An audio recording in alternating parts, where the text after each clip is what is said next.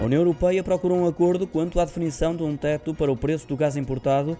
Por essa razão, os ministros da Energia têm hoje o um encontro marcado para desbloquear uma questão que já dura há várias semanas sem que haja fumo branco, mas desta vez com um pedido dos líderes dos governos dos 27 Estados-membros, também da parte de quem está à frente dos destinos da União Europeia, para que cheguem a uma base de entendimento ainda antes do fecho deste ano.